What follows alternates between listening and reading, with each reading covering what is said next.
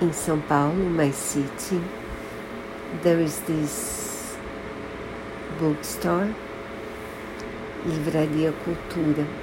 It started many, many years ago during the war when Eva Herz, who had migrated from Europe, running away from the Nazi with her family, she started uh, lending. She started to lend books for her community,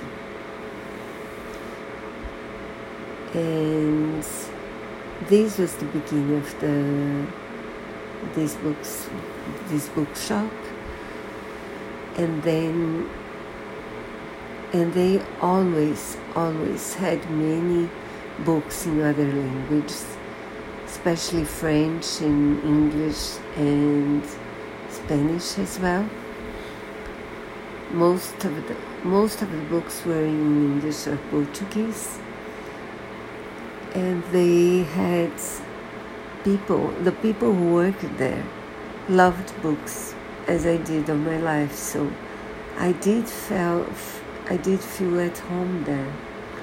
I bought their books for me, for my nephews and nieces. For I waited for Harry Potter books for my niece for years, and I got from them advice about books books I had to read because they were like this and this and this. So my visits there were delicious for a long time. But then they decided to grow and bought many other spaces, moved the bookstore to a bigger place as well.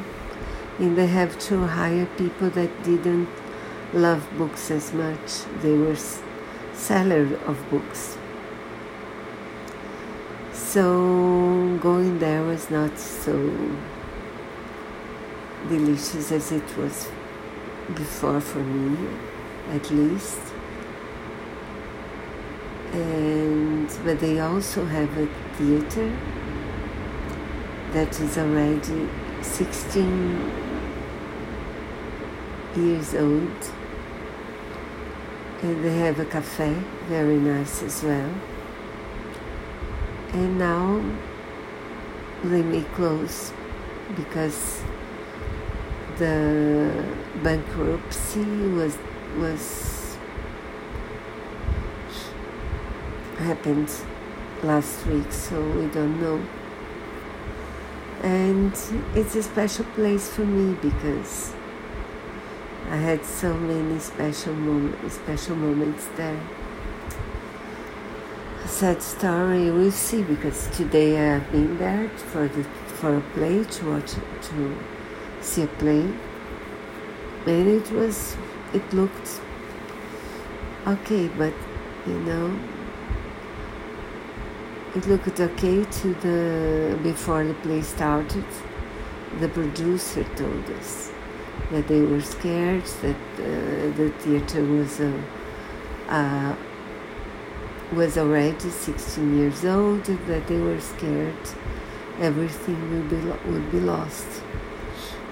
And so who knows? We'll see, but it's sad.